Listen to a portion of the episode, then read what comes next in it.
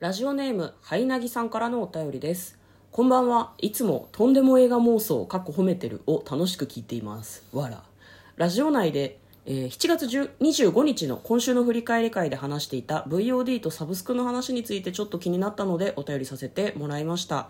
えー VOD は視聴者が見たい時にビデオ作品を視聴できるサービスのことであり、視聴形式として作品ごとに購入オアレンタルと月額で見放題、過去サブスクがあるのです。なので、Netflix も Amazon プライムビデオも Hulu も VOD なのです。というお便りをいただいております。ありがとうございます。ありがとうございます。その通りですね。はい。僕が、あれ、VOD って、あれなんじゃないサブスクは入んないんじゃないのみたいなちょっと話を。ちょっとね、二人で、え、え、え、みたいな空気になったんだよねそ。うだね。残り時間も少ねえのに、え、え、え、みたいな話になってね。で、なんかその後お便りが届いて、あ、なるほどね、とないるうほどねふうに思った次第でございあまりがす。とうごはざいますいなぎさんお便りありがとうございます。助かりました助かった。はい。こんばんは、嫁です向。こうです。トレーラードドライビング番外編。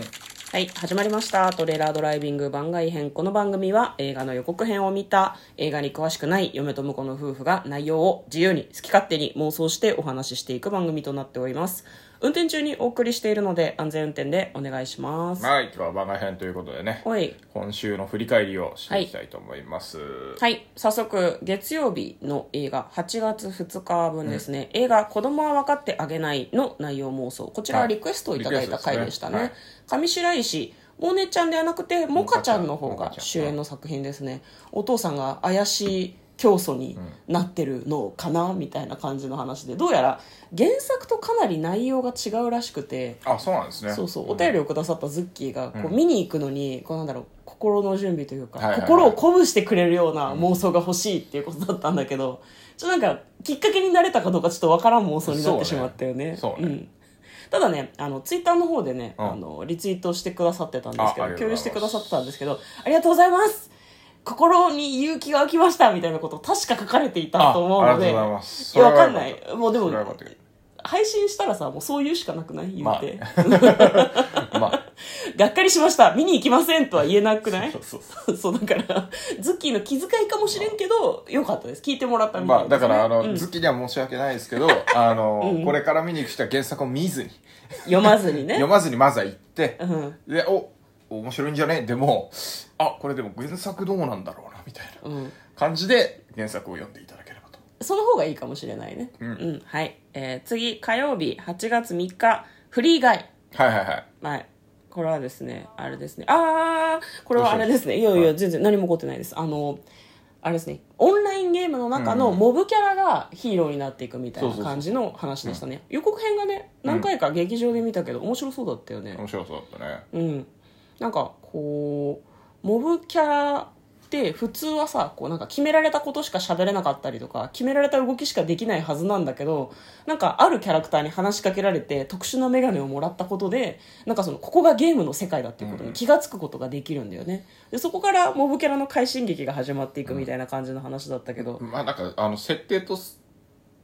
だけ聞くと、あれだよね。あの、マトリックスだよね、完全にね。あマトーリックスもあの一般人だったけど、うんあの実はお前はこう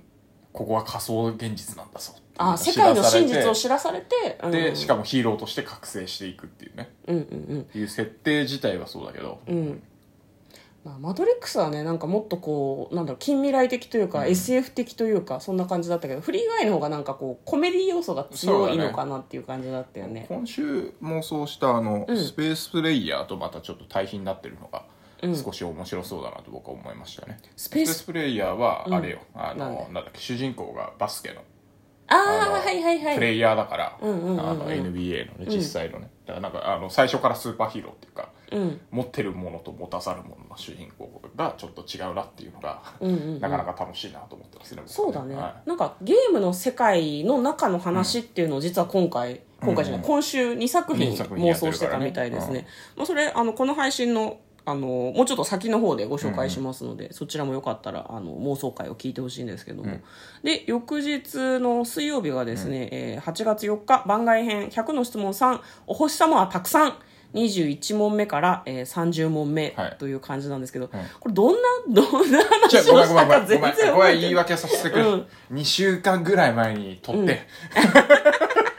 いや、あの、ストックとして撮ったから、もはや内容は覚えていない。やめろうちうちの話をするのはやめろちなみに21問目は「ナウイってナウイの?」とか「人参より好きな野菜は?」とか「あー抜け毛が激しくなったらどうする?」とかああ、はい。それなんだろうなこれあれなんですよね変わった質問で暇つぶししたい人に100の質問というところから取り上げているのでお星様はどこから出てきたの星もどこからお星は全部で何個あるのだあうん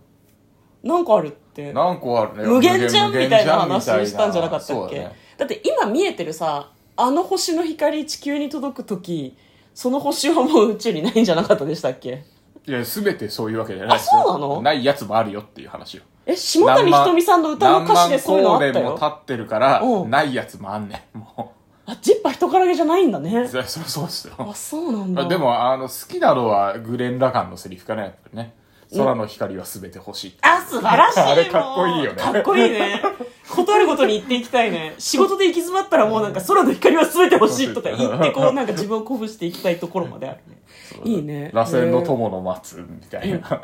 そういう続くんですけどねかっこいいね確かにかっこいいだからあそこに、ん光は全部、あの星だから、あそこにみんな螺旋の友がいるんだぞっていううん。セリフになってて、あれはいいっすねいや嫁はあれだけどね、兄貴は死んだもういないっていうところから始まるセリフもすごい好きああいいっですすけどね。ねこれすごい グレン、ラガンいいよねめちゃくちゃネタバレを含むセリフを 今、不意に言ってしまった。ごグめレん。ンラガンいいよね本当に、まあ、これ番外編だったんですけれども、はい今後出てくる質問というとですね、はいはいズラとハゲどっちがいいとか、うんポケットの中に入れたいものはとか、脈自分で測れるとかそういうなんかこうなんだろうなマニア大ッ丈ク夫なっていうようなそそういやだからマニアック変なわった質問だからね、うん、うんうんうんう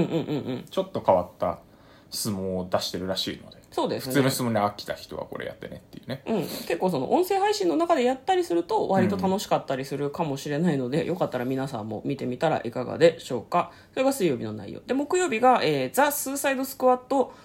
極悪党集結、はい。こでれすねジョン・シナが出ジてるョんン・ですシよナがね WWE のスーパなーんスタかージョン・近シいナが、まああの全米公開とはまたちょっと時期がずれてるんだろうけどさ、あのワイルドスピードでも悪役で、そうだねまあこっちはスーサイドスクワットだから悪役がヒーローになっちゃってる話だけど、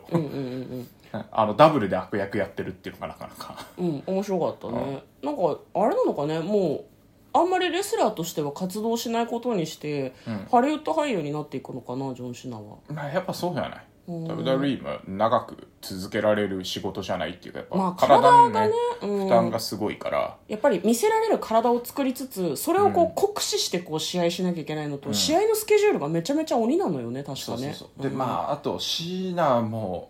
あのロック様もそうだけどやっぱちょっとヒール寄りだったんだけどベビーフェイスっていうキあーャラクターになってて、やっぱりこう激しくいい試合をして勝たなきゃいけないから、うんうんうんそれを続けるのがね負けなんか簡単な負け試合ってなかなかね、できないですよね,、うんまあ確かやっぱにりねねそうなんかかっこよく負けなきゃいけないから負けるとそうそこが難しいよね絵的にも美しく負けなきゃいけないみたいなのがあるじゃんまやっぱり、美しいそうですねうんうんだからそういう願いもこもってるから、うんうんうんまあ、ただやっぱりねレスラーが全員そのハリウッドスターになれるわけでもないから、まあねそうね体もキープししなきゃいけないし、セリフとかも言え、あの感情を乗せて言えなきゃいけないから、うんやっぱりロック様もジョン・シナも2人ともこうマイクパフォーマンスがすごく良かったうんうんうんうん2人なので、うん他に活躍してるレスラーだとローマン・レインズとかあとバティスタうんとかバティスタの方が先にあの WWE 辞めてるからやめてんだもん,、うんうんそううんそうそうそうだからバティスタの方がなんか映画はししないよりは出てるんじゃない結構主演やってるゾンビ系の映画とかもなんかいくつか出てたような気がするんだけバどティスタの映画まだあんまり見れてないんだよね見えてないねうんなんかこうこの配信の番組の中でも紹介したりとか見たら感想とかでねちょっと触れていきたいですよねはいそうだねいやーシナ悪役いいよねベビーフェイスだからあの悪役の方がやっぱ乗ってる気がするんだよねまあ本人はやってて楽しいかしらんけど WWE でできねえだろうから、悪役の時はまあもねうノリノリなんじゃねえかなと思って、そうなんかこう団体のね都合上ねあのベビーフェイスをやるしかなかったみたいな感じだと思うので、まあそんな感じであ私たちのひいきの、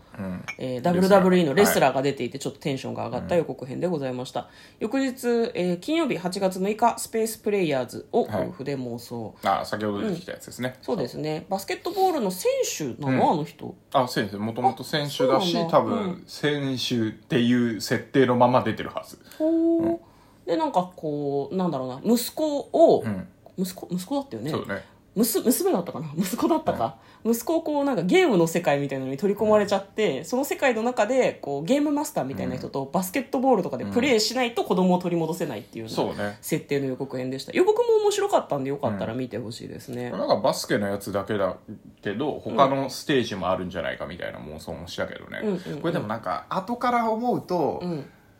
あのクオリティでネットフリックスのドラマとかにして毎回スター選手があーうん変わってうんうんうんうん e スポーツするみたいなそれもド面ラ白いかマもにしてくれたらそれはなんかすげえ面白いんじゃないかなと思って、そのうち一郎とか出る のな出てほしい一郎はね日本人も嬉しいし海外の人もね分かるだろうからねそうそうそうそう分かりましたありがとうござい野ま球す選手バスケ選手ゴルフアメフトプレイヤーとかね、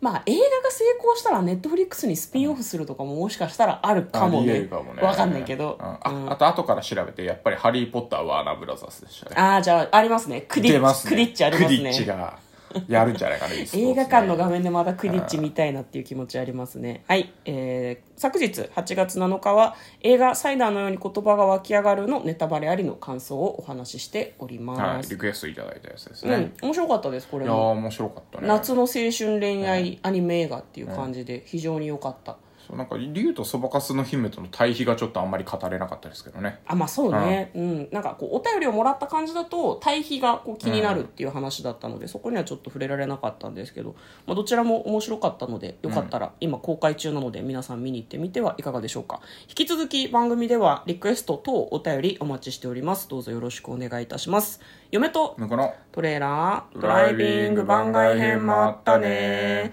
お便りありがとうございました